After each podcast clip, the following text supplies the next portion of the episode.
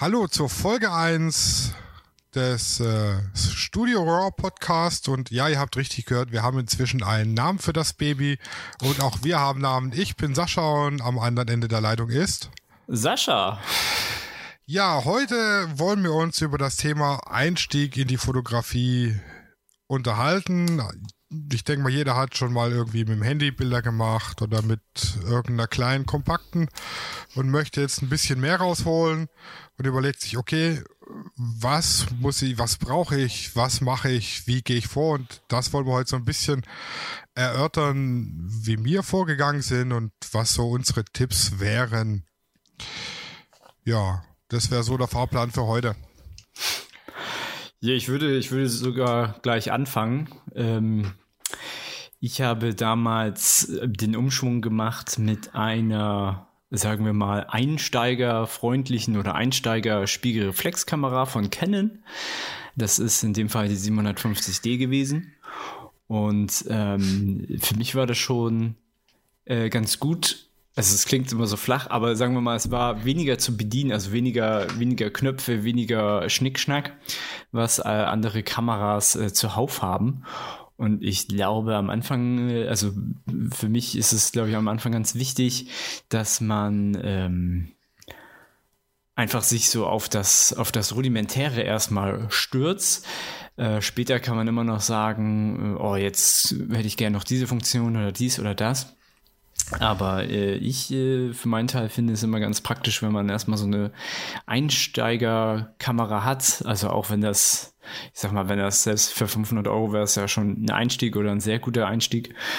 Ähm, und ich bin da auch ein sehr großer Freund von gebrauchten Kameras, äh, denn die sind äh, zum Teil so hochwertig oder man hat vielleicht sogar Glück, dass man eine hat, die so gut nie, die einfach nur da lag oder so. Ähm, das wäre halt auch so mein Tipp, erstmal vielleicht mit einer gebrauchten Kamera anzufangen, weil je nachdem spart man da schon sehr viel Geld und äh, gerade wenn man anfängt und sich vielleicht noch nicht so ganz sicher ist, äh, ist das, glaube ich, ganz gut. Ja, was ich denke ich mal ganz wichtig finde, äh, inzwischen gibt's ja mehr möglich, also bei mir äh, hatte ich die Möglichkeit, entweder eine Spiegelreflex, analog, digital oder eben eine Kompaktknipse. Und da war die Auswahl jetzt nicht so wahnsinnig groß und irgendwann war es dann doch die äh, EOS 400D, habe ich ja letztes Mal schon erzählt. Mhm. Ähm, heute ist es ein bisschen umfangreich. Also ich kann jetzt äh, sowohl Systemkameras nehmen, spiegellose oder mit Spiegel. Technisch in meinen Augen kaum ein, also kaum ein Unterschied in, in Leistung und Qualität, aber ich persönlich habe jetzt schon äh, die Canon EOS R zweimal leihweise gehabt zum Ausprobieren. Ähm, ich komme damit nicht so ganz klar wie mit meiner Spiegelreflexkamera und die Sonys, die sind da ja ganz groß. Da schwören ganz viele drauf, auch viele Fotografen, die ich kenne, die schwören auf ihre Sony. Was mich an denen stört, ich habe im Sucher ein kleines LCD-Display. Und für meine Augen flimmert das. Und da wäre ich wahnsinnig, wenn ich da durchgucke. Ich mache da zwei Bilder, dann bin ich wahnsinnig, weil das Ding flimmert und flackert. Und äh, ja, das würde ich vorher vielleicht mal ausprobieren, ob ich jetzt das Spiegellose nehme. Hat halt den Vorteil, ich habe weniger Gewicht, das ich mit mir rumtrage und es ist nicht ganz so olvern, wie man bei uns im Schwäbischen sagt, also nicht ganz so groß und schwer. Ähm, aber ich habe halt einfach den, das ist das größte Manko für mich, den digitalen Sucher, der nervt mich wahnsinnig. Und wenn ich im Studio fotografiere, was jetzt am Anfang nicht so oft vorkommt, ähm, sehe ich, äh, der macht eine Belichtungssimulation bei den ähm, Spiegellosen. Das heißt, er zeigt an, wie sieht das Bild mit den aktuellen Einstellungen aus. Und da ich im Studio mit Blitzen fotografiere, sehe ich dann einfach nur ein schwarzes Bild und sehe durch den Such einfach gar nichts. Das habe ich bei Workshops, äh, bei Studio-Workshops schon gehabt. Da waren Kollegen da mit ihrer äh, Spiegellosen, die haben dann überhaupt nichts gesehen. Und äh, bei den neueren kann man es, glaube ich, ausschalten. Die Belichtungssimulation. Ja, also, wie gesagt, erstmal klären, will ich spiegellos, will ich einen Spiegel und dann gebrauchte Kameras sind immer gut. Ähm, vielleicht nicht unbedingt über Ebay. Äh, da gibt es ja auch diverse andere Portale, wo es dann auch geprüft und mit Garantie die äh, Kameras gebraucht gibt. Ja, so das wäre so der erste Step. Überlegen, was will ich? Will ich mit Spiegel, ohne Spiegel? Da mein Tipp: Es gibt auch online ähm, Plattformen, wo man sich die Kameras für schmale Taler mal eine Woche leihen kann zum Ausprobieren. Hm. Ja, das ist auch immer auch ganz gut, ähm, dass man die Kamera auch mal in die Hand nimmt. Also wie fühlt sich die an? Äh, wie wird sie, also wie wird sie bedient? Also wie, ist die Bedienung allgemein? Ähm, man kann sehr viel im Internet lesen, so mit den ganzen Specs, ähm, wie viel Megabyte und dies, das und äh, dann hat sie noch dies und das und alles. Aber am Ende muss sie sich aber auch irgendwie gut anfühlen. Also die sind ja, man kann ja eigentlich durch die Bank sagen, dass sie jetzt nicht alle, die sind ja alle gut. Ähm, die haben aber nur so Unterschiede, was Bedienungen angeht und auch Menüführung, die halt für andere mehr intuitiver ist als für andere. Ja, und, genau. Also ich bin ja eingeschworener Canonianer und wenn ich Nikon in der Hand habe, ich suche mich zu Tode nach irgendwelchen Funktionen. Ich komme mit mhm. Nikon, die, die geben sich qualitativ nix. Mhm. Die sind auf gleichwertig, sage ich mal. Mhm, Vielleicht ja. da ein Tick besser und da ein Tick schlechter, keine Ahnung. genau. Aber unmerklich. Aber ich komme mit der Bedienung nicht klar.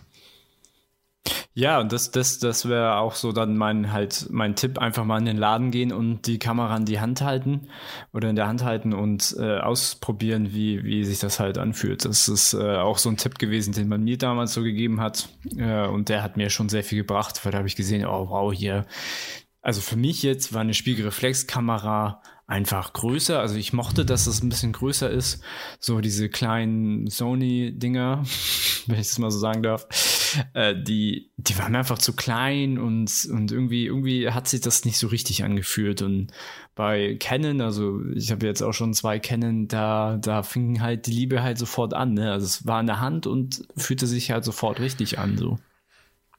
Ja, die kann man ja beim äh, örtlichen Elektronikfachhandel in Rot oder Blau oder welche Farbe der auch immer hat, mhm. sind die Einsteigermodelle, die sind auf jeden Fall immer ausgestellt. Die kann man da auch mal anfassen und mal durchgucken. Ähm, aber erfahrungsgemäß muss man die einfach mal eine Woche benutzt haben, um zu wissen, komme ich damit klar. Äh, deshalb wäre mein Tipp, also einfach mal ausleihen irgendwo. Das äh, kriegt man so ab 30 Euro für eine Woche, kriegt man Kamera mit Objektiv ausgeliehen. Wenn es nicht passt, schickt man sie zurück. Und bei einigen ist es dann auch so, wenn man die Kamera dann gut findet, äh, machen die einem, rechnen die einem die, die Mietgebühren anteilig mhm. an den Kaufpreis wieder an. Ja. Der Anbieter, bei dem ich immer ausleihe, also wenn ich jetzt mal auf eine Hochzeit gehe und meine ist gerade zur, zur Wartung bei Canon oder ich brauche halt einfach ähm, Sonderausrüstung, weil es halt einfach eine äh, äh, anspruchsvolle Hochzeit ist, sage ich mal, dann leihe ich mir das immer. Und äh, ja, der Anbieter, der ist bei dir in Hamburg. Funktioniert einwandfrei. Ach du, äh, meinst du den in Rot? äh, ich weiß nicht, äh, ich kann es ja ruhig sagen. Also ich gucke immer bei, ähm, das läuft glaube über Foto Hammer Nee, nicht Ah, ja, hier, genau. Wiesenhabern. Ja, mhm. Gearflix heißt die Seite. Ah, okay. Genau, die, ja. da kann man wirklich für einen schmalen Taler das Zeug mieten. Mhm. Es gibt auch stationäre in Stuttgart den, äh, äh, ach, mir fällt nicht ein, wie heißt. Da gibt es einen großen Fotofachhandel, der wirklich nur Foto hat und nicht so mhm. alles. Ähm, da kann man es auch leihen, aber da ist es wesentlich teurer. Mhm. Ja, ich habe in Hamburg haben wir halt einmal den Wiesenhavern und halt einmal Calumet, die halt wirklich nur Fotografieausrüstung haben. Ja, genau, Calumet in Stuttgart bei uns auch. Mhm. Ja, und die, die haben halt auch gebrauchte Sachen und da kannst du äh, auch die halt ausleihen und dann diesen Ausleihpreis kannst du halt auch gut schreiben. Das ist schon ganz nett und ähm, ich habe so meine Erfahrung gemacht, dass nicht jeder Verkäufer richtig gut ist. Also man muss sich da vielleicht einmal so, vielleicht mal jeden antasten. Also das habe ich so am Anfang gemacht, dass ich mal mit jedem irgendwie mal gesprochen habe, weil die sind ja auch dafür da, also sie sind nicht dafür da, dass du die ganze Zeit mit ihnen redest, aber ich würde mal so schauen, wer ist da so richtig der Fotograf und wer ist da so der richtige pure Verkäufer. Das wäre so noch so ein anderer Tipp. Ähm, denn da gab's, äh, ah, ich will da gar nicht ausschweifen, aber es gab halt wirklich so die ganz krassen Typen, die halt wirklich pur, pur Fotografen sind und äh, mit dir richtig gut reden können und dann die auch einen guten Preis machen und die anderen verkaufen dann einfach nur und das ist dann denen ziemlich egal ob du dann zu viel oder zu wenig dafür ausgibst. Ja, das äh, haben wir hier bei uns, haben wir einen im örtlichen Elektronik. Ich nenne es jetzt mal Fachhandel. Je nachdem, an welchen Verkäufer das man kommt, ist Fach oder auch nicht. Ähm, der fotografiert tatsächlich auch sehr viel und auch Hochzeiten. Und wenn man da äh, mit dem kann, ist man auch immer gut beraten. Hier. Äh, genau, der ist äh, in Neckarsulm, falls denn jemand hier aus der Gegend sucht. Ja, dann Kamera habe ich dann und dann muss ich mir halt überlegen, was will ich überhaupt fotografieren. Jedem liegt das eine mehr, das andere weniger. Ich zum Beispiel, wie schon erwähnt, Landschaften ist so gar nicht meins und für Food-Fotografie, oh, ich koche gern und ich esse gern und ich äh, äh, sehe und riech Essen gern, aber ich habe einfach nicht die Muße, das da so hinzudekorieren, dass es dann auf dem Teller fototauglich ist und genauso irgendwelche Makro, ähm, ein ehemaliger Arbeitskollege von mir, der fotografiert auch sehr viel. Der ist jetzt auch umgestiegen auf die People-Fotografie oder macht es mit, aber hauptsächlich noch Landschaften und Makros und Tiere und so. Und mhm. ich habe ehrlich gesagt nicht die Geduld, stundenlang da zu sitzen und zu warten, bis eine Libelle vor meinem Objektiv landet. Da mhm.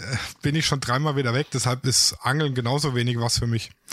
Ähm, ja, also ich sag's mal so, wenn ihr gerne in Urlaub geht, dann ist so Reisefotografie, ob jetzt im dokumentarischen Stil oder erst so die Landschaftsfotografie auf der Reise, äh, echt gut für einen Einstieg.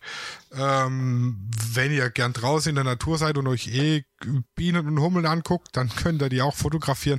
Da muss man so ein bisschen ähm, rausfinden, was möchte man gerne machen, sonst wird es schnell frustrierend. Also ich habe am Anfang mit Landschaften angefangen, weil klar, Landschaft ist immer da, Landschaft rennt einem nicht weg, da kann man üben und fotografieren. Mhm. Aber die Bilder waren einfach immer in meinen Augen nicht so gut und dann war ich frustriert und wollte es dann eigentlich immer wieder mal lassen, bis ich dann halt irgendwas gefunden habe, was ich gut kann. Ja, bei, bei der ähm, Landschaftsfotografie ist halt die Zeit sehr äh, maßgeblich für, also das Licht ist halt sehr, sehr wichtig. Da sind dann so Begriffe wie blaue Stunde, goldene Stunde, aber da will ich gar nicht näher drauf eingehen. Ähm, was wäre denn so ein, so ein Objektiv, was du jetzt selber empfehlen würdest für den Anfang? Klar, es ist, sagen wir mal, wenn jemand noch nicht weiß, was er genau fotografieren möchte, würdest du dann sagen, oh, hier so ein, so ein Kit-Objektiv wäre eigentlich ganz geil für den Anfang, weil man hat eine relativ große Range und kann da eigentlich schon sehr viel rumspielen. Also ich bin auch mit dem Kit-Objektiv gestartet und habe mir dann noch ein, ein Teleobjektiv dazugeholt und dann ja, das war für mich für den Anfang eigentlich ausreichend, weil die sind jetzt nicht so teuer. Die sind teilweise gibt's sie dann auch im Set mit Kamera, mhm.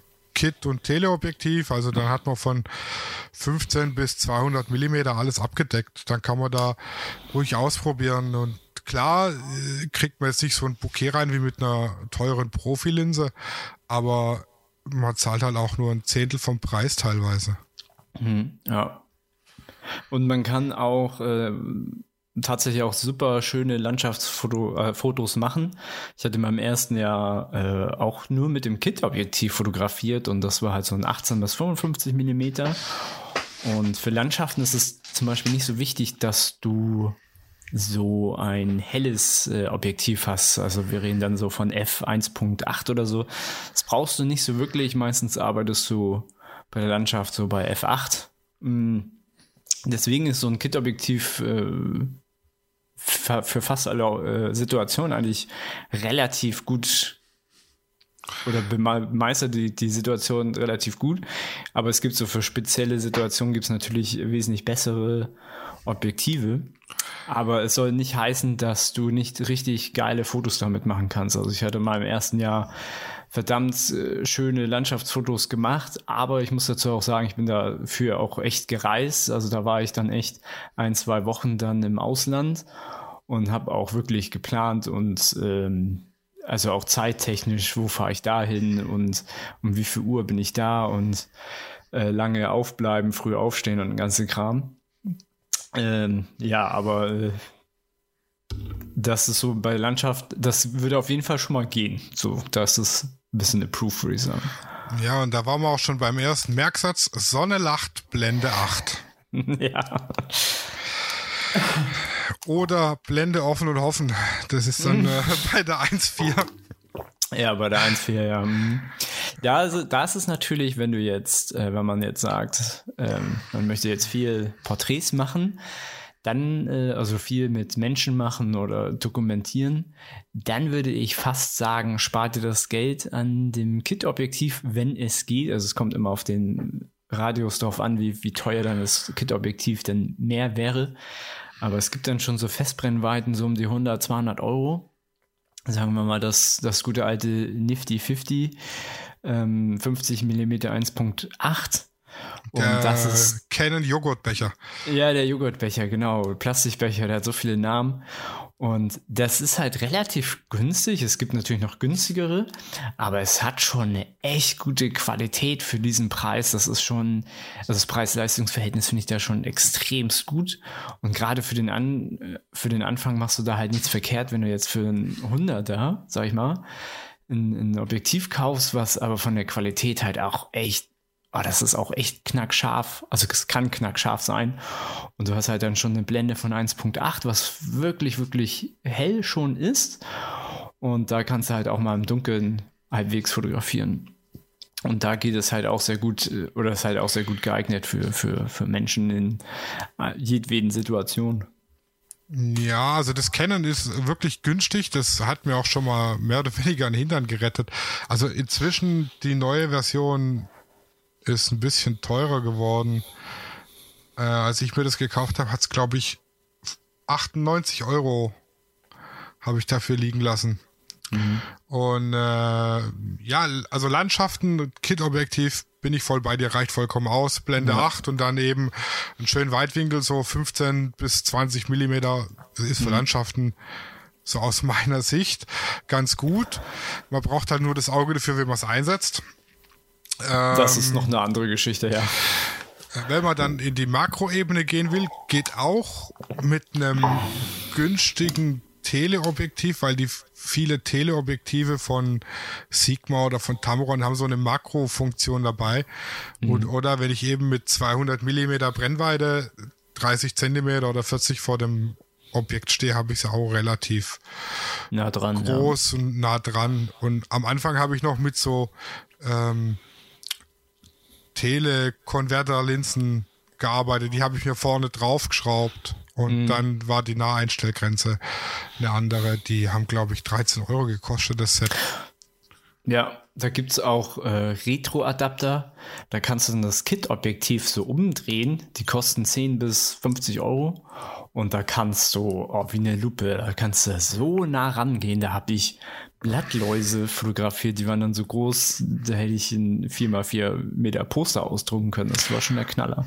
Ja, da fehlt dann aber der Autofokus. Ja, das ist das auf jeden Fall. Aber Und die hast Blende ist schon auch eben immer die kleinstmögliche. Nee, größt, ja, ja, kleinstmögliche, genau, kleinstmögliche. Du, du konntest, es gibt sogar Retro-Adapter, da kannst du es zum Teil auch noch nachträglich einstellen, weil die dann so elektronisch sind. Aber das muss dann, ist dann jedem überlassen, wie viel er dafür dann Geld ausgeben will. Aber für den Einstieg, sagen wir mal, für, für Makro wäre so ein Retro-Adapter schon ganz cool. Ja, ich habe zu Beginn dann habe ich, äh, ich war lange im Billardverein oder ich bin immer noch im Billardverein und wir haben, äh, glaube ich, 20 Jahre lang das größte Billardturnier oder eins der größten Billardturniere Deutschlands ausgerichtet. Und da habe ich immer Bilder gemacht auf dem Turnier. Und da hatte ich das 50 Millimeter 1.8 von Canon für 90 Euro oder 95 gekauft. Und dann fällt mir das an dem Abend runter und zerspringt mhm. in tausend Einzelteile. Aber das hm. Gute war ja der Preis. Ich bin dann ins Auto gestiegen, zum Saturn geflitzt, habe ein neues geholt und habe weitergemacht. Ja. Und äh, also da wäre ich im Kit-Objektiv wirklich äh, am Ende gewesen, weil die, die lichttechnisch und so war es da schon ziemlich, ich glaube, ich war bei Blende 1.8 und dann ISO 1600 oder sowas. Und mhm. das ist auch schon bei der, bei der 400 d ISO 1600 echt arg grenzwertig. Mhm. Ja, das wäre so jetzt die, die Tipps, die ich jetzt hätte zu, zum Objektiv und vor allem zur, zur Auswahl. Was will ich machen? Mhm am besten einfach mal ausprobieren, was macht mir Spaß, Landschaften, die nicht wegrennen oder will ich lieber mit irgendwelchen Menschen kommunizieren und denen sagen, stell dich mal so hin, stell dich mal so hin. Mhm. Äh, wobei das halt nochmal eine Nummer wirklich anspruchsvoller ist, weil da muss man auch wissen, wie müssen die sich jetzt hinstellen, dass es gut aussieht. Äh, ich zum Beispiel, ich weiß genau, wie ich die Models hinstellen muss, dass es gut aussieht, mache es aber selber immer falsch. Ich habe so ein, naja, nennen wir es Wohlstandsbauch. Allerdings ist es kein Frontalbauch, sondern ein Seitenbauch. Wenn ich frontal zur Kamera stehe, sieht man null davon. Wenn ich seitlich zur Kamera stehe, habe ich einen Ranzen des Zorns. und mhm. immer wenn ich dann, ich mache am Ende vom Shooting immer ein Bild mit mir und dem Model zusammen, was thematisch so ein bisschen passt. Keine Ahnung. Also ich habe mich auch schon halbnackt mit einem zweiten Kerl vor die Kamera gestellt, weil da habe ich so Boy-Girl äh, äh, Dessous-Shooting gemacht. Und klar, als männlicher Fotograf toucht mir die Mädels nicht an. Dann habe ich halt den Kerl dazu genommen. Äh, also ich bin mir dafür nichts schade. Und wenn man dann halt zeitlich steht, dann sieht es immer blöd aus. Mhm. Ja. Ich glaube, ich glaube, wenn man so mit dem Hobby tiefer eingreifen will, kann ich mir gut vorstellen, dass man so ungefähr weiß, was man eigentlich machen möchte, weil man ja wahrscheinlich schon, sagen wir mal, mit dem Handy, mit der Handykamera ja schon bestimmte Sachen fotografiert hat und hat gesagt, oder denkt sich ja dann, okay, jetzt will ich so eine Stufe weitergehen und ähm, ich finde, das Kit-Objektiv macht in vielen Situationen eigentlich schon ähm, äh, vieles richtig und wenn man so noch einen Schritt weiter gehen will, dann wäre das aber schon nicht mehr so der Einstieg. Dann ist man schon ein bisschen geübter und weiß definitiv, dass, dass man da bleiben möchte. Was, was wäre, was würde für dich noch so dazu kommen, was du sagst, was noch so dringend notwendig wird? So Thema Stativ oder so? Also Stativ bei Landschaften darf auf keinen Fall fehlen, bei Makro ja. genauso wenig. Mhm. Ähm, bei einer 200er Brennweite, das frei Hand zu halten am Anfang ist schon echt schwer. Und was auf keinen Fall in der Kameratasche fehlen darf, Reinigungsmaterial für die Objektive und die Kamera. Mhm. Äh, Zweit- und Drittakku müssen auf jeden Fall dabei sein. Nichts Schlimmeres, als ich will jetzt das Bild machen, dann geht mein Akku in die Knie, weil ich mhm. vergessen habe, den zu laden. Das darf natürlich auch nicht passieren. Und was mein Tipp wäre, lieber drei kleine Speicherkarten als eine große. Mir äh, ist nach einem Shooting eine Karte verreckt und ich hatte wirklich Mühe, die Bilder zu retten. Ich mhm. habe, glaube drei oder vier Softwaren ausprobiert, um die Bilder wiederherzustellen, weil das war halt schon wichtig. Das war ein bezahltes Shooting. Mm. Ähm, und habe dann am, im Endeffekt fast 100 Euro für Bildrettungssoftware liegen lassen, oh, äh, weil wirklich mhm. alles kaputt war. Und deshalb habe ich mir angewöhnt, ich nehme jetzt keine 128 Gigabyte Karte in die Kamera rein. Mhm. Ich nehme lieber vier Stück mit je 32 Gigabyte mit und mhm. wechsle dann in regelmäßigen Abständen. Wenn dann eine davon verreckt, habe ich immer noch auf den anderen Karten genügend Bilder zur Auswahl. Mhm. Ja, gerade, gerade wenn du Hochzeitsfotografie machst, ist das natürlich auch ähm, super genial. Dann, selbst wenn eine Karte kaputt geht und du hast wirklich vier vollgeschossen, hast du halt immer noch super viel Material. Klar ist es dann ärgerlich, wenn dann irgendwas fehlt aber du hast dann immer noch äh, genügend Material, sag ich mal. Das sind, weil eine Karte kann immer kaputt gehen. Ist zwar relativ selten. Ich höre das von vielen anderen. Mir ist noch keine kaputt gegangen. Mal sehen, wie lange äh, das jetzt noch so weitergeht. Ähm, aber ja, ich habe, glaube ich, auch so zwei, drei Karten. Und äh, ich bin aber auch jemand, der die erst löscht, wenn ich sie zweimal gespeichert habe. Ja, nicht, genau. Also ich hol's von der, auf den Rechner runter, dann wird's direkt übertragen auf die NAS, mhm. auf eine externe Festplatte die dann im Schrank wieder eingeschlossen wird und dann wird die Kamera gelöscht. Ja. Und was ich auch mache, ich wechsle nach einem Jahr alle Speicherkarten aus. Oh, oh krass. Ja, da bin ich, da bin ich glaube ich anders. Ich werde die wahrscheinlich benutzen, bis die äh, entweder zu sehr, ja, weil bei, also bei den SD-Karten habe ich festgestellt, da die kleinen Plastikstege brechen raus mhm. oder der, der Pinökel an der Seite, mit dem ich die Karte schreibschützen kann, bricht ab und dann kann ich da drauf nichts mehr schreiben und mhm. äh, ja, da tausche ich die lieber aus, wie dass ich dann da stehe vor Ort, mach die Karte rein und sagt die Kamera, ja, Karte ist schreibgeschützt, hast du Pech gehabt, mein Guter. ja. Ja, nee, klar. Also ich habe da bis jetzt so weniger Probleme gehabt. Ähm, aber ja, ich kann das auf jeden Fall verstehen. Es ist ja auch so ein Gebrauchsgegenstand. Und mittlerweile sind die SD-Karten an und für sich ja gar nicht mehr so teuer. Also es ist ein bisschen arrogant gesagt, aber ich, mal, ich sag mal so 32 kostet, glaube ich, auch nur noch 20, 30 Euro oder so wenn es vor allem eine schnelle ist. Also das wäre mein Tipp, die sollte auf jeden Fall mehr als 100 Megabyte haben. Ja, nicht unbedingt. Also ich habe meine 5D Mark 3.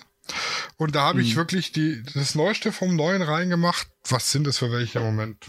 Ich glaube, das ist hier die, die Ultra Mega Fast Gedöns. Also die, mhm. die schnellsten, die es gerade gibt.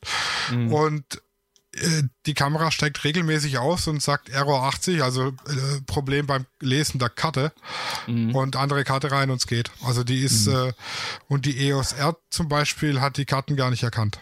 Also Ach, krass. wenn mhm. für Filmen ja, für Bilder ja, machen, ja. Ähm, guckt im Datenblatt der Kamera, wie schnell schreibt die Kamera die Bilder auf die Karte. Das steht meistens irgendwo im Datenblatt, mhm. äh, wie schnell die aus dem Puffer auf die Karte schreibt und das reicht an Schreibgeschwindigkeit für die Karte aus. Also ich brauche ja auch kein, also wenn ich jetzt ein Trabi fahre, dann brauche ich da kein äh, äh, Shell V-Power reintanken.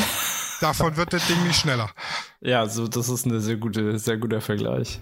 Ja, genau, eigentlich steht das in der, ich, meistens steht das ja in der Bedienungsanleitung, was, welche SD-Karten man reinmachen kann und genau, irgendwann mal kann eine Kamera damit nicht umgehen, dass die Schreibgeschwindigkeit halt so schnell wäre.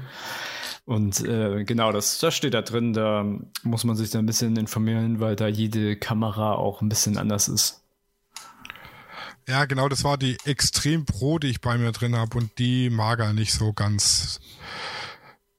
Mit 95 Megabyte pro Sekunde lesen hat die, glaube ich. Äh, und das mag er nicht so. Also da reichen die, die Ultra reichen auf jeden Fall aus und funktionieren. Aber die Extrem Pro, die sind schon wirklich extrem pro schnell. Aber immer noch ähm, verhältnismäßig günstig zu C CF Express, da, da wirst du ein halbes Vermögen los. Das geht, ich habe beides drin. Also die Mark 3 hat beides. Mhm. Und deshalb gebe ich die auch nicht so schnell wieder her, weil äh, auf der Hochzeit, wir haben es ja angesprochen, wenn ich wechsle zwar regelmäßig durch, aber ich wechsle halt nach der Trauung wechsle ich die Karte, nach dem Brautpaar-Shooting wechsle ich die Karte und auf der Feier dann eben ein, zwei, dreimal. Und wenn halt die Karte mit dem Brautpaar-Shooting verreckt, dann sind die Brautpaarbilder weg. Und deshalb ist ganz gut, dass ich erstens zwei Kameras, äh, zwei Kameras in der Karte, zwei Karten in der Kamera habe und auch drei Kameras dabei. Also eine hat meine Frau und zwei habe ich. Mhm. Ja, vor allem, du hast wahrscheinlich dann verschiedene Brennweiten pro Kamera. Ja, genau. Hm. Das wäre auch sowas, was man sich dann überlegen sollte, wenn man jetzt eine Weile fotografiert hat mit der äh, mit dem Kit-Objektiv oder so. Will ich wirklich bei einem Zoom-Objektiv bleiben oder äh, kaufe ich mir mehrere Festbrennweiten? Das hat alles Vor- und Nachteile. Also am Anfang habe ich auf äh, Zoom-Objektive geschworen, weil ich halt einfach flexibel bin und auf die Situation reagieren kann, hinzoomen, wegzoomen und fertig. Hab dann aber halt das Problem, wenn ich jetzt eine, eine, eine äh, große Blende haben will, so 1,4, 1,8 und will da ein Zoom-Objektiv, dann lasse ich einen Haufen Geld dafür liegen, erstens und bin auch begrenzt in der Blende. Also bei 2.8 hört es meistens auf bei Zoom-Objektiven. Mhm. Ja, ja. Und von der Abbildungsqualität also der Autonormalverbraucher merkt es nicht, aber laut Testberichten sind die wohl schlechter als die Festbrennweiten. Ja, die, die, die Festbrennweiten sind meistens ein bisschen knackiger in der Schärfe. Ist natürlich auch manchmal mehr so ein physikalisches Phänomen, wenn, wenn du den Hintergrund halt so komplett unscharf machen kannst, dann wirkt natürlich dein, dein Vordergrund oder das, was du im Fokus hast, wirkt natürlich dann wesentlich schärfer. Aber ich habe das, ich habe das jetzt, also ich habe, man, man kann da schon so, so einen Unterschied sehen, aber dann ist der Preis von der Festbrennweite schon wirklich immens. Also wenn ich jetzt die Bilder vergleiche mit einem Kit-Objektiv und mit meinem, ich habe jetzt so einen 20 mm Festbrennweiten, das ist ja schon ja, vielleicht zehnmal so teuer, aber die Bilder sind dann schon auch wirklich wirklich scharf. Also da, da merke ich schon dann den Unterschied, wo ich sage, okay, wow, jetzt, jetzt, das, das hat es für mich jetzt so gebracht. Ähm, muss aber sagen, dass halt wirklich das erste Jahr, wo ich die Landschaften mit dem Kit-Objektiv gemacht habe, die finde ich halt immer noch schön. Und also sind sogar bei mir immer noch im, äh, als Hintergrund Desktop-Bild.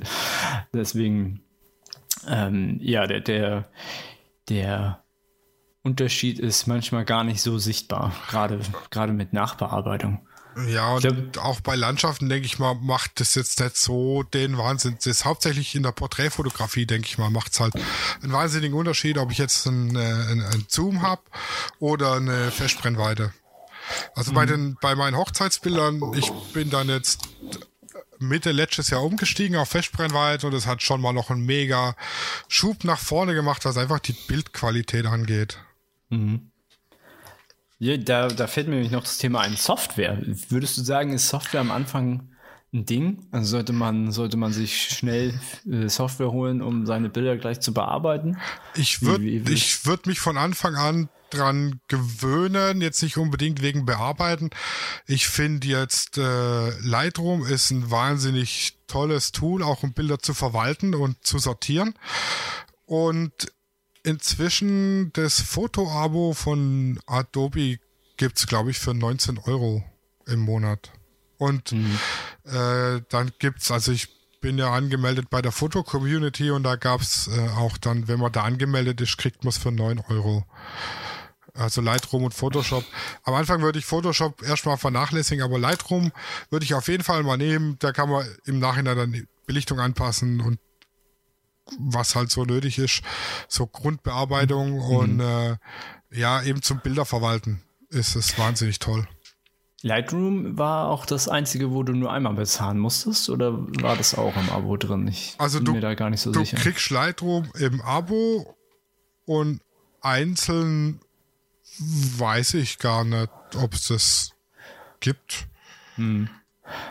Ich habe, ich bin äh, früh eingestiegen in äh, Affinity Photo und da hast du halt das, den oder den Vorteil, dass du halt nur einmal bezahlst, so der Klassiker. Und äh, die Software kostet halt meistens so um die 55 Euro. Die hat aber sehr oft, also die ist aber auch sehr oft im Angebot. Und äh, die kann halt schon, was heißt schon, die kann eigentlich fast alles wie ähm, Photoshop, was natürlich am Anfang so ein bisschen dich erschlagen kann. Also man muss sich da, also man muss sich sowieso immer so einfuchsen. Ähm, jetzt war das für mich ein bisschen einfacher, weil ich das eigentlich schon immer gemacht habe. Aber auch für einen Anfänger gibt es da nämlich auch so ein Modul, dass du einfach nur dein Bild, also vom RAW konvertierst, so wie in Lightroom. Und prinzipiell ist es auch so, dass du erstmal nur die Schiebler so ein bisschen hin und her äh, und dann hättest du schon dein fertiges Bild. Danach kannst du immer noch wie bei Photoshop exzessiv arbeiten, aber musst du halt nicht. Aber du kannst ähm, den, äh, also Affinity Photo auch einfach nur als äh, RAW Converter benutzen. Ähm, dafür ist er nämlich auch schon gut und relativ günstig, aber auch sehr vielfältig. Aber da gibt es aber auch viele andere Software, die zum Teil auch umsonst sind, und da würde ich einfach mal sagen, da muss man sich auch ein bisschen reinfuchsen, am besten immer so eine Testversion holen. Also sowas wie Kreta oder äh, Lumina fällt mir da jetzt ein, die jetzt zum Teil umsonst sind oder halt wesentlich günstiger. Weil gerade so am Anfang, ähm, wir mal, du bist Student, wo die vielleicht sogar noch Vorteile haben, wenn sie Student sind, dann kriegen sie Photoshop sehr günstig. Aber man sagt, oh nee, jetzt ist mir aber 19 Euro im Monat ein bisschen zu viel, dann äh, muss man gucken, ob man sich äh, vielleicht RAW-Converter holt, die ein bisschen günstiger sind oder die man halt nur einmal bezahlt und dann äh, ist man da erstmal durch. Ja, für die, die jetzt äh, einsteigen in die Fotografie, müssen wir jetzt halt noch erwähnen, was äh, ist RAW überhaupt? Ha, ja. Ähm, da sind wir dann eigentlich schon beim nächsten Punkt. Mit was fotografiere ich? Also ich würde mir von Anfang an angewöhnen, in RAW zu fotografieren. Das ist praktisch das, was früher das Negativ war, was man zum Entwickeln gebracht hat und Abzüge zu machen, ist jetzt äh, ja ein digitales Negativ, ist äh, die RAW-Datei. Ähm, die kann ich im Prinzip weder auf dem Handy noch im Internet oder sonst zum Posten oder so verwenden. Ähm, aber ich habe einfach mehr Bildinformationen, nenne ich es jetzt mal. Mhm. Also mehr, ich kann in der Bearbeitung später mehr rausholen, weil ich einfach mehr Helligkeitsinformationen habe und so. Und äh, das wird dann mit einem RAW-Converter, zu dem ja auch Lumina und Lightroom und so gehören, äh, umgewandelt in ein JPEG, das ich dann auch überall auf dem Rechner und im, im Internet und Handy und so verwenden kann. Also das ist ja. Ich würde von Anfang an RAW-Dateien empfehlen, um sich dran zu gewöhnen. Viele Kameras können auch beides gleichzeitig. Äh, das habe ich am Anfang gemacht, RAW und JPEG. Inzwischen nur noch RAW. Hm, ja, da kommen sehr viele Daten auf dich zu, wenn du beides fotografierst. Ich fotografiere immer beides, damit ich einfach eine leichtere ähm, Vorausschau habe, wenn ich das auf äh, meinem Betriebssystem angucke. Also wenn ich mir die Bilder so schnell mal angucken möchte, äh, dann helfen mir die JPEGs schon ganz gut. Weil das hat, da hat äh, Affinity Photo seinen Nachteil, es ist halt kein Organizer, es ist wirklich nur ein reines ähm, Bildbearbeitungsprogramm. Hm.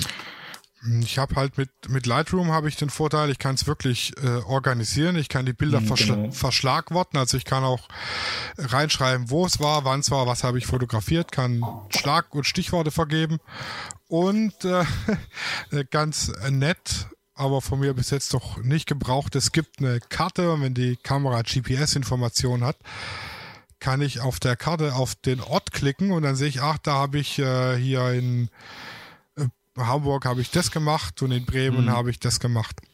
Das ist auch ganz nice. Und ähm, ich habe gerade nachgeschaut, also ich kriegst du noch als Abo Lightroom für 11 Euro 95 im Moment. Hat mhm. aber den Vorteil, ich habe äh, eine Cloud mit dabei. Das heißt, ich habe jetzt hier äh, meine Bilder auf dem Rechner und kann die dann in einer Sammlung synchronisieren. Die kann ich dann am Handy und am Tablet und eigentlich weltweit kann ich am Handy die Bilder bearbeiten oder am Tablet oder äh, kann an irgendeinen Rechner gehen und kann über den äh, Internetbrowser Lightroom Mobile aufrufen und kann es bearbeiten. Und äh, erstaunlicherweise funktioniert das richtig gut. Ich habe hm. jetzt äh, vor oh, zwei Monaten angefangen, erstmal richtig mit Lightroom Mobile zu arbeiten, weil ich davor gedacht habe, ach komm, am Handy, das taugt doch nix. Und habe dann mein Tablet hergenommen und das funktioniert wunderbar. Das ist halt das Schöne daran. Das sind dann halt auch die, die äh, monatlichen Gebühren halt für den Cloud-Speicher und so mit dabei. Also das ist auch wieder Geschmackssache. Man muss ausprobieren, welche Software liegt mir. Was will ich, dass die Software kann? Wenn ich jetzt einfach nur das RAW in JPEG umwandeln will, dann reicht auch äh, GIMP oder Irfan View kann das, glaube ich, auch. Hm. Ja, ich glaube, also da gibt es auch relativ viele, viele ähm, Softwares, die auch umsonst sind. Für den Anfang. Ja, GIMP ist wahnsinnig umständlich. Ich habe mal damit gearbeitet, äh, spaßeshalber. Mhm. Ich werde es nie wieder tun. ja, dann waren wir bei der Kameratasche stehen geblieben. Akkus, Speicherkarten, Stative. Mhm.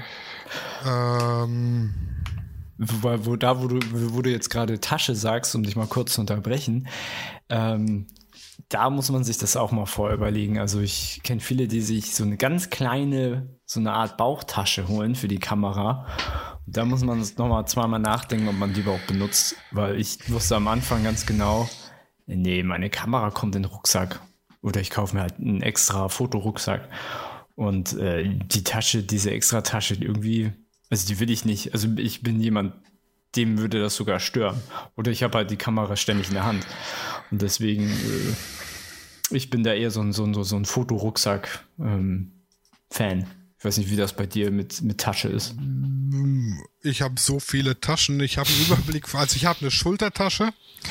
Ich habe einen Rucksack. Ich habe eine kleine Schultertasche. Ich habe einen kleinen Rucksack.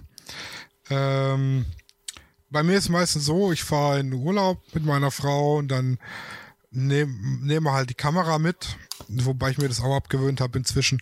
Ähm, und dann trage ich die durch die Gegend, dann stelle ich fest, boah, ey, das ist schon nervig. Komm, nimm noch eine Kameratasche, kann schon was dazu packen, dann benutze ich die im Urlaub und äh, seitdem steht die jetzt eigentlich daheim rum und wird immer zweckentfremdet, weil mh, mm, ich ja meistens also ich für mich jetzt die Kamera nimmer im Urlaub dabei habe oder wenn ich privat irgendwie weggehe, sondern nur noch, wenn ich wirklich zu irgendwelchen Shootings oder Aufträgen fahre und dann habe ich äh, Koffer. Ich habe einen Koffer Objektive, mhm. einen Koffer Kamera mhm. und äh, die Tasche eigentlich eher selten. Mhm. Für einen Urlaub habe ich mir jetzt eine kompakte wieder gekauft, also auch mit ja, also eine kleine Systemkamera. Mhm. Und da habe ich eine kleine Umhängetasche. Würde ich ja, jetzt aber für eine, ja, ist wie gesagt Geschmackssache. Wenn ich jetzt eine, ja, ja. eine will, wenn ich weiß, okay, ich gehe jetzt gezielt los Bilder machen und habe einen festen Plan, wie das Bild aussehen soll und ich weiß, was ich an Ausrüstung brauche, reicht eine kleine Tasche, Kamera, Karte, Objektiv feuerfrei. Wenn ich aber ungezielt und unspezifisch losgehe, Bilder machen, dann sollte ich eigentlich alles dabei haben und nicht hinterher mich ärgern, ach, warum habe ich jetzt äh, das nicht dabei und warum, ach, mein Stativ steht daheim, so eine Scheiße. Dann mm, wäre meine Empfehlung eine Tasche, wo ich alles reinkriege, inklusive Stativ und vielleicht noch eine Flasche Wasser und zwei Packungen Taschentücher. ähm, oder drei, wenn man Pollenallergiker ist. Ähm, und eine kleine für so Sachen, wenn ich wirklich gezielt losgehe und sage, okay, ich will jetzt Mücken fotografieren und da brauche ich nur mein Makroobjektiv. Mm Das wäre so meine Empfehlung. Und dann aber auch keine äh, äh, Billo-Taschen. Ähm, das ist oft so, ich habe, äh, also ich sehe es bei vielen Kolleginnen und Kollegen, die haben dann Kamera für 4000 Euro dabei mit Objektiv und eine, ja. eine Billo-Tasche für 30 und mhm. dann habe ich die schwere Kamera da drin und irgendwann ist sie durchgescheuert oder der Henkel reißt, die Tasche fliegt runter und ich habe wegen, keine Ahnung, 60 Euro beim Kauf von der Tasche gespart, meine Kamera geschrottet. Mhm. Ja, das, das, das wäre auch so mein Tipp. Also da gerade wenn man einen Rucksack hat oder eine Tasche für, für jetzt äh, für die Kamera, würde ich da auch nicht sparen. Da würde ich lieber so ein bisschen ein Goldtaler mehr ausgeben. Denn meistens ist es so, äh, also aus meiner Erfahrung sind die Taschen dann auch echt qualitativ hochwertiger, also richtig qualitativ hochwertiger, wo du dann nach einem Jahr immer noch kein, gar keinen Verschleiß siehst. So. Ja, dann, wenn es dann praktisch losgeht, man hat alles zusammen, dann meine Empfehlung, ausprobieren. Ausprobieren, mhm. ausprobieren, ausprobieren. Und wenn man irgendwo nicht mehr weiterkommt, gibt es tolle Bücher zum äh, Lesen, wobei ich jetzt nicht so der Lesetyp bin. Ähm, mhm. Ich lese zwei Seiten, dann schlafe ich ein. Das ist für mich einfach. Ich mag lieber Hörbücher. Ähm, mhm. Oder eben, es gibt ganz viele wahnsinnig tolle YouTube-Tutorials. Mhm. Und wenn ich jemand, also ich bin jetzt jemand, ich lerne viel durch Tutorials. Ich habe auch bei Udemy einige Kurse schon hinter mir, gerade Photoshop und so Zeug. Äh, reicht mir vollkommen aus. Oder auf meine Meisterschule zum Elektromeister habe ich mich mit Hörbüchern vorbereitet. Also wirklich Elektrotechnik, Hörbücher. Hat mir vollkommen ausgereicht. Ach, krass. Hm, hm. Ähm, es gibt aber Menschen, habe ich mir sagen lassen, und, und ich kenne auch einige, äh, da funktioniert es nicht. Die, denen muss man das wirklich erklären und auch zeigen mhm. und die brauchen einen, den das nach der klassischen Ausbildungsmethode vorführen, nachmachen lassen und erklären.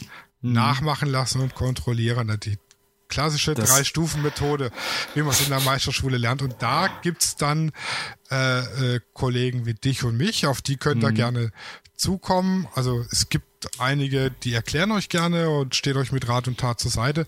Oder äh, es gibt Workshops, teilweise auch schon bei den Volkshochschulen, ganz von Anfang. Und wenn der nicht mehr ausreicht, gibt's auch Fotografen, die irgendwelche Workshops geben. Ja, und ansonsten einfach ausprobieren, try and error. Ja, genau, das ist auch so mein Tipp gewesen. Einfach, einfach rausgehen und wirklich machen dann auch, ne? Und äh, da gibt's auch so ein, also einen kleinen Tipp, dass man sich vielleicht irgendwie Challenges holt, so dass man sagt, okay, ich mache jetzt jeden Tag ein Foto oder, äh, oder man lässt sich Challenges geben. Äh, oder was auch so ein ganz netter Tipp ist, äh, wenn man jetzt auf dem Weg zur Arbeit ist, dass man mal also vielleicht nicht auf dem Hinweg, auf, aber auf dem Rückweg nicht den gleichen Weg nimmt, sondern mal so einen, einen anderen Weg nimmt und dann auch das mit der Kamera festhält, weil das ist äh, sehr interessant. Also es kann interessant sein. Jetzt in meinem Fall in Hamburg, wenn du da mal einen Umweg gehst, dann, dann ist, bist du wieder im ganz anderen Viertel. Das ist halt, äh, kann sehr interessant sein. Und ähm, ja, genau. Ich äh, selber gebe halt auch äh, Workshops und äh, mache ja auch die äh, YouTube-Tutorials und habe aber auch darüber selber auch sehr viel gelernt und das kann ich auch sehr empfehlen, weil dann siehst du das halt auch, ne? Also du, du kannst vielleicht, also nicht jeder, das hast du ja auch gerade schon gesagt, es ist nicht für jeden was. Äh, manche wollen auch angeleitet werden oder brauchen auch einfach die Anleitung und äh, aber da sind so Tutorials im, auf YouTube ganz gut oder halt auch wirklich Workshops, wie es jetzt auch auf Neudeutsch heißt. Hm, erfahrungsgemäß, also bei mir poppen immer wieder Werbung auf für der Fotograf hat das Video zum Verkauf und der hat die Videosammlung zum Verkauf und keine 800, sondern nur noch 80 Euro. Was in YouTube kommt, reicht vollkommen aus. Mhm. Und jetzt kleiner Fun Fact, fällt mir da gerade ein. YouTube war zu Beginn übrigens nur als Singlebörse geplant. ja, okay. Also der Gedanke dahinter war, die Menschen auf der Singlebörse stellen sich mit kurzen Videos über sich vor. Das haben sie, glaube ich, genau eine Woche lang gemacht. Und dann haben sie gesagt, ach scheiß drauf, kann jeder hochladen, was er will. Und dann war YouTube geboren, wie wir es heute kennen. Oh ja. YouTube 3.0 kann man ja schon fast sagen. Ja, schon so oft geändert und hin und her. Mhm. Ja, und äh, auf keinen Fall irgendwie unterkriegen lassen, würde ich sagen. Mhm. Ähm, ich habe am Anfang immer wieder ganz viele Bilder in Fotogruppen bei Facebook gepostet und man weiß ja, wo Facebook ist, ist Shitstorm nicht weit. Oh ja. Wenn man postet und hätte gerne konstruktive Kritik, kann man vergessen. Da kommen so Sachen wie, leg die Kamera weg, du hast eh nicht drauf, das, du bist zu blöd, den Auslöser zu drücken. Also das artet meistens nach dem dritten Kommentar in mhm. Beleidigung aus. Ja. Ähm, ich habe das große Glück, dass meine Familie sehr ehrlich zu mir ist. Also man kann es jetzt als Glück oder auch als Unglück sehen. Nee, ich ähm, würde das definitiv als Glück also wenn bezeichnen. Ich, wenn ich meiner Frau ein Bild aus einem Shooting zeige und ich finde es mega geil, die zerreißt es in der Luft, weil sie einfach ehrlich ist und jetzt sagt, ey, hast du gut gemacht, weil sie mich irgendwie loben will oder sonst was. Und dann bin ich zwar immer kurz angepisst, aber eigentlich zu Unrecht, weil wenn ich mir dann überlege, was sie gesagt hat, hat sie recht. Mhm. Deshalb fragt Leute, die ihr kennt und wo ihr wisst, dass sie ehrlich sind, wie sie eure Bilder finden und was man ändern kann. Und ihr könnt es gerne in Facebook-Gruppen probieren. Ähm, was ich gemerkt habe, positive Kritik kommt ganz, ganz, ganz selten. Noch selten, also wenn überhaupt ein Feedback kommt. Mhm. Entweder kommt gar nichts oder äh, Gemeckere, das nicht konstruktiv ist, also einfach nur, nur das ist scheiße oder hm, das ist schlecht oder mhm. ich hätte es anders gemacht, aber nicht, er hört zu, hättest du die, den Bildausschnitt so und so gewählt oder die Blende ein bisschen weiter auf oder zugemacht, würde es so und so aussehen. Das kommt ganz selten. Und mhm. äh, häufig, also häufiger wie Lob, aber meistens eigentlich nur Shitstorm. Und davon nicht unterkriegen lassen, das hat mich am Anfang immer wahnsinnig runtergezogen, wenn die da. Und äh, ich habe mir dann einfach abgewöhnt, da irgendwas äh, zu posten, weil das wird eh nur ähm, zerfetzt. Ja, genau. Und ich gehe geh lieber zu den Leuten, wo ich weiß, sie sind ehrlich zu mir.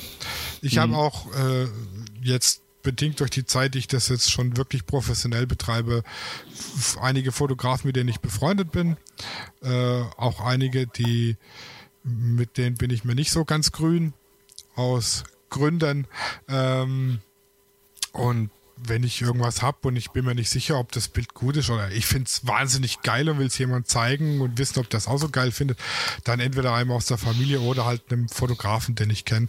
Weil da weiß ich, die sind ehrlich und was die sagen, hat meistens Hand und Fuß. Mhm. Ja, ich habe in meinem Umkreis halt auch, äh, sagen wir mal, künstlerisch anvisierte Freunde, die jetzt nicht unbedingt Fotografen sind und äh, die können halt auch sehr gute konstruktives oder konstruktive Kritik oder besser gesagt Feedback geben. Die haben auch manchmal auch eine ganz, eine ganz andere Sicht auf die Dinge. Das finde ich immer sehr erfrischend und finde ich auch immer sehr gut. Ja, also kurz zusammengefasst, lasst euch von Hatern nicht unterkriegen, hört nee. auf konstruktive Kritik und wenn Lob kommt, seid froh, es ist selten. Mhm. Äh, ihr könnt auch gerne mir Bilder schicken oder dir bestimmt auch. Ja, also tatsächlich ähm, könnt ihr mir Bilder schicken, auch mit dem Kommentar oder mit, mit dem Verweis auf den Podcast.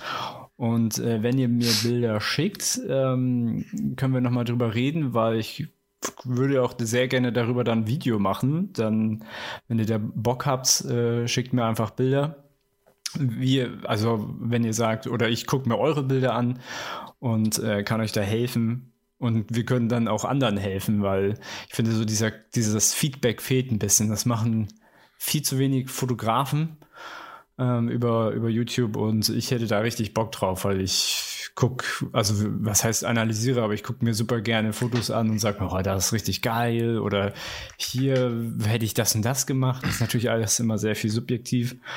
Aber ja, schickt mir, schickt mir alles, was ihr wollt. Also ich freue mich sehr, sehr über, über Material. Also ihr erreicht uns äh, per E-Mail, weil wir haben jetzt nicht nur einen Namen für den Podcast, wir haben auch eine Webseite www.studioraw.de und da erreicht ihr uns unter sascha r studioraw.de und mich unter sascha b studioraw.de oder ihr schreibt uns einfach in, in Instagram oder Facebook an. Das mhm. ist äh, auch auf unserer äh, Podcast-Homepage verlinkt. Genau. Wenn ihr ja. Feedback wollt, einfach schicken.